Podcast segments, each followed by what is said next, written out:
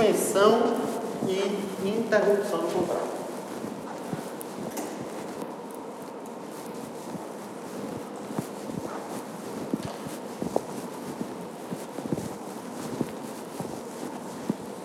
Artigo 473, 472,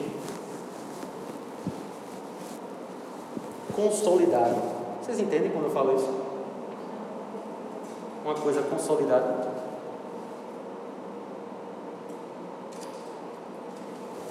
Quando eu digo assim, artigo 473 consolidado, eu estou me referindo à consolidação da lei do trabalho. Tá? CLT. Ó, quando você estabelece um vínculo empregatício com uma pessoa, você, acabamos de estudar que o contrato trabalho, o contrato de emprego, ele é baseado no sinalagma. É um contrato sinalagmático, em que as partes têm obrigações recíprocas. E a principal, esse principal, o principal antagonismo do sinalagma é o que? Um trabalha, outro paga.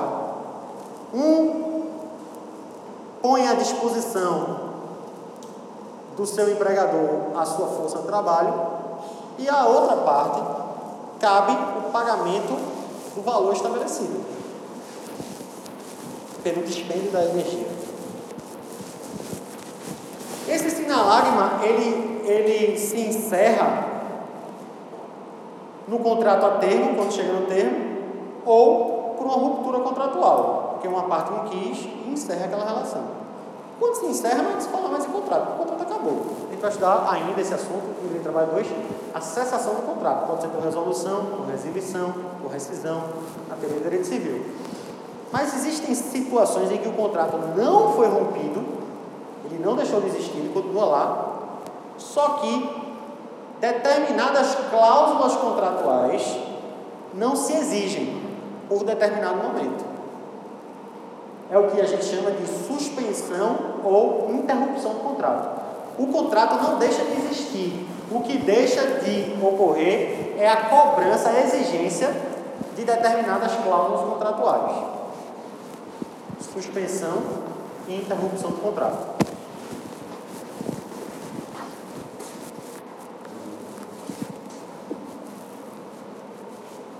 Quando um contrato ele é interrompido, quando um contrato é interrompido,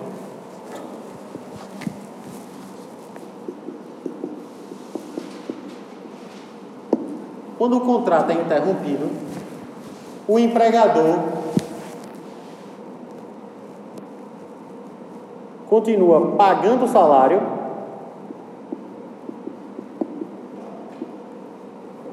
e computa o tempo de serviço.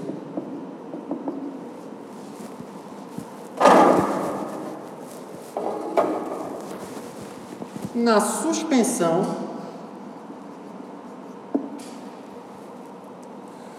o empregado não, o empregador não paga salário e não computa o tempo de serviço.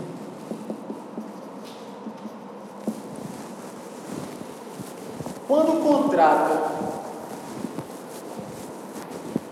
é suspenso, o empregado não vai trabalhar e não recebe salário por isso. E o tempo de, de serviço dele não é computado. Na hipótese de interrupção, embora o empregado não vá trabalhar, o empregador continua pagando o salário dele e continua computando o tempo de serviço dele. Vou explicar.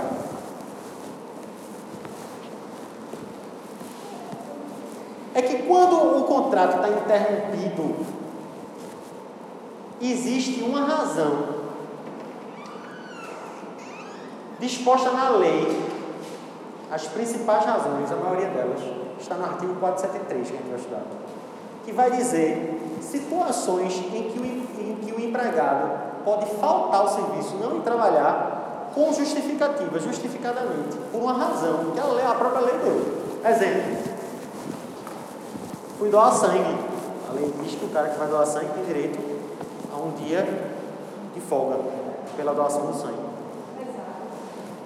O mesário, na época das eleições que está se aproximando, se ele vai ser mesário, e tem uma regra lá, né? Se o cara é mesário, é, são, é, um, é, dois, é um dia, na regra é assim, são dois dias por dia que o cara precisou estar tá lá. Então, se o cara vai no dia da eleição como mesário, ele tem dois dias. Se o cara é chefe de sessão, ele precisa de dois dias, vai ganhar quatro. Se ele é chefe do prédio, aí tem quatro dias, ganha oito. É sempre o dobro. Então, uma pessoa, quando vai servir na eleição, ele tem o direito de ter dias que ele não vai trabalhar mas esse dia que ele não vai trabalhar, ele recebe do mesmo jeito. Quer outro exemplo de interrupção? O repouso semanal remunerado. No domingo, preferencialmente, que é pago. Então eu trabalho, e quando chega no domingo eu não vou trabalhar. Só que o dia de domingo que eu não vou trabalhar, que eu fiquei em casa, eu recebo ele. É justamente o repouso semanal remunerado. É uma hipótese de interrupção. Eu não vou trabalhar, mas recebo. Mas entenda, não é só receber o dinheiro, não é computar o tempo de serviço. O que isso quer dizer, computar o tempo de serviço? É que aquele domingo, além de eu receber, recolhe FGTS daquele dia, recolhe INSS daquele dia, computa aquele dia que eu, que eu não trabalhei para Previdência, para me aposentar. O, o contrato está normal, normalzinho. A única coisa que aconteceu foi que eu fui dispensado de trabalhar naquele dia, porque a lei assim definiu. Nas hipóteses de suspensão é diferente. Porque na hipótese de suspensão eu não fui trabalhar e aquele dia morreu para mim. Não recolheu o FGTS, não recolheu o INSS e o que é pior, eu não recebo o salário daquele dia. Quer um exemplo de suspensão? A falta injustificada. Um exemplo clássico. Eu faltei ao trabalho hoje, não fui para trabalho. Aí no outro dia eu fui lá. Aí o meu chefe perguntou, é velho, cadê tu? Ontem aqui? Bicho, não, não, vou vir não, foi mal. Eu disse, sim, mas tu estava doente, alguma coisa? Não. É porque não deu. Sim, mas o que foi que aconteceu? Eu, não, não deu, velho, não vim. Mas qual foi o motivo? Estava mal, assim, acordei. Não vim não. Isso é uma falta injustificada. Sabe o que o empregador vai fazer? Vai descontar aquele dia do salário do empregado. Vai descontar. Ele não vai receber. Aquele dia também não será computado como dia de serviço dele para recolhimento de FGTS, de INSS, para alcançar as férias. Nada, nada, nada, nada, nada. Ele não vale aquele dia. Aquele dia não existe. E se o cara falta muito, Gabi, sabe o que o empregador pode dizer? Ó, oh, velho, essa semana tu faltasse duas vezes justificadamente, agora eu vou te punir. Eu vou te dar uma suspensão disciplinar. Passa mais dois dias sem vir aqui, miséria. Aí o cara faltou dois dias na semana, não recebeu os dois dias e ganhou uma suspensão quando ele voltou para trabalhar de mais dois dias. Ele vai perder quatro dias de salário. E não vai computar nenhum dia dele de serviço. Porque a suspensão disciplinar é uma hipótese de suspensão do contrato. Entendeu, Judito? Tem vários, a gente vai estudar eles agora.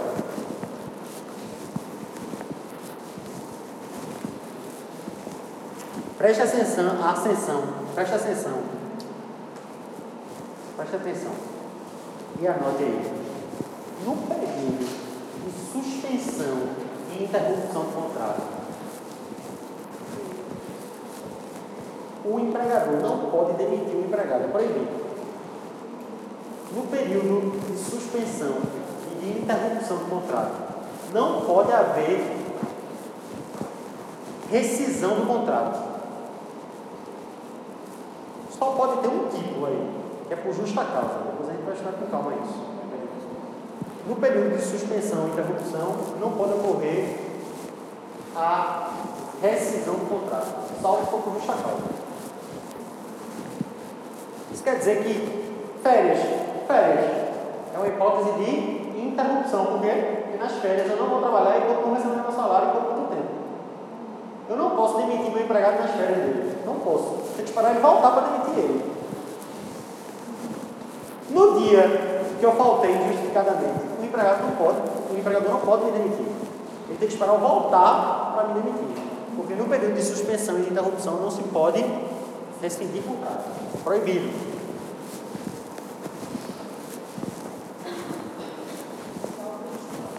Só por justa causa. Sempre, você pode demitir o empregado por justa causa se ele cometer a justa causa. Não existe nenhuma hipótese que você seja obrigado a ficar com ele. Se ele cometer uma justa causa, ele pode ser demitido em qualquer hipótese. Porque, imagine que o cara é um ladrão. Você não pode ser obrigado a ficar com um ladrão. Entendeu?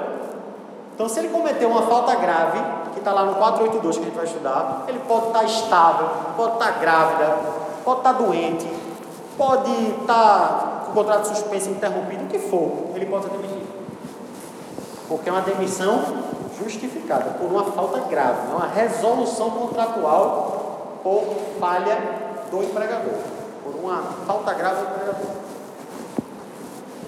Mais um ponto que eu quero que você anote aí, na transcrição, que você depois vai digitar. Suspensão e interrupção do contrato de emprego, monitora. Não suspende e não interrompe prazo prescricional. Atenção. Suspensão e interrupção de contrato não interrompe nem suspende prazo prescricional. Entendeu? É muita suspensão junta, mas tem uma lógica, tem que entender aí. O período em que eu estou afastado, com suspensão e com interrupção, não mexe no prazo prescricional. Aquelas prescrições que a gente estudou, bienal, quinquenal, esses períodos de afastamento não alteram esses prazos. Professor, não altera de decadência também não? Aí que não altera mesmo, porque nada, nada interrompe e suspende o prazo decadencial. Os prescricionais não são suspensos nem interrompidos por afastamento de suspensão e interrupção do trabalho. Entenderam? Se o contrato for por prazo determinado, se o contrato for por prazo determinado, o período de suspensão ou interrupção não será computado no prazo de dois anos, por exemplo. Foi seis meses de suspensão. Não será computado, ou seja, quando der dois anos, acabou. A não ser que isso seja acordado entre as partes, para se estender o prazo. Certo? Certo? Beleza mesmo? Ó, aí a gente vai começar estudando hipóteses de interrupção. Passa aí. Hipóteses de interrupção. Antes a gente vai dar uma lida nesse artigo aqui do 472 e depois a gente vai para o 473. Artigo 472. O afastamento do empregado em virtude de exigências do serviço militar ou de outro encargo público não constituirá motivo para alteração ou rescisão do contrato de trabalho por parte do empregador. O afastamento do empregado em virtude de exigências do serviço militar ou de outro encargo público. Nessas hipóteses, o empregador não pode rescindir. Raciocínio comigo. O cidadão completou 18 anos Aí ele vai se alistar. É convocado. E está trabalhando. O que, é que acontece? Com ele?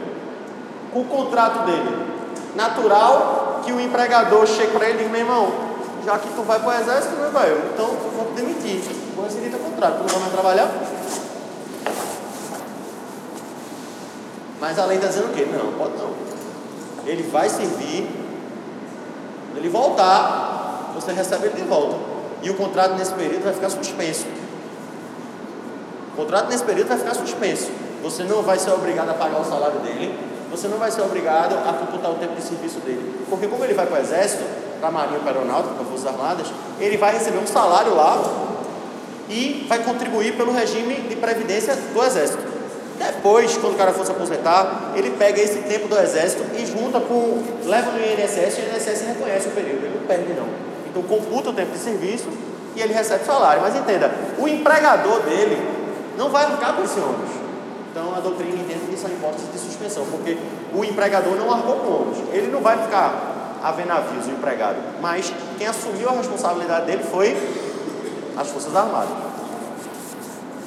Mas fato é que ele não pode ter o contrato rescindido. Para que o empregado tenha direito a voltar a exercer o cargo do qual se afastou em virtude de exigências do serviço militar ou de encargo público, é indispensável que notifique o empregador desta intenção por telegrama, também atrasado, né?